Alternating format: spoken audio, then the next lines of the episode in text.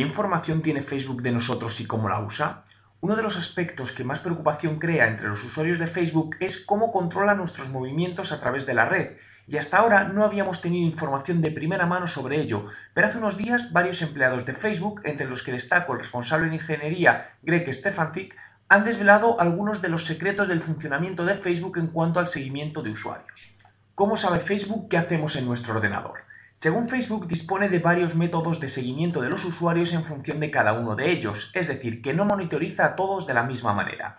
En primer lugar, nada más llegar a alguna página de Facebook, lo primero que hacen es insertar una cookie en tu navegador, es decir, un pequeño archivo que guarde información sobre lo que haces en tu ordenador.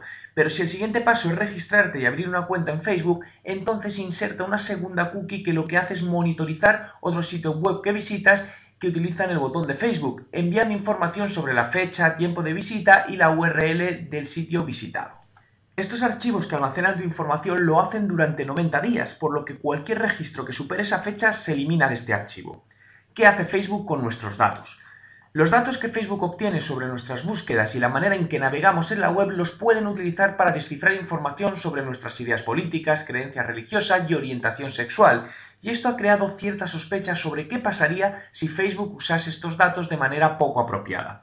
La realidad es que Facebook, tal y como ha comunicado, solo utiliza estos datos para mejorar la seguridad de su red y la experiencia del usuario, y no piensa darle otro tipo de uso a esta información de los usuarios. Este tipo de información también es recogida por otras empresas online como los buscadores Google o Yahoo para conseguir mejorar los servicios que ofrecen a sus visitantes. ¿Crees que los usuarios deberíamos tener la opción de decidir si aceptamos que nos rastreen este tipo de información?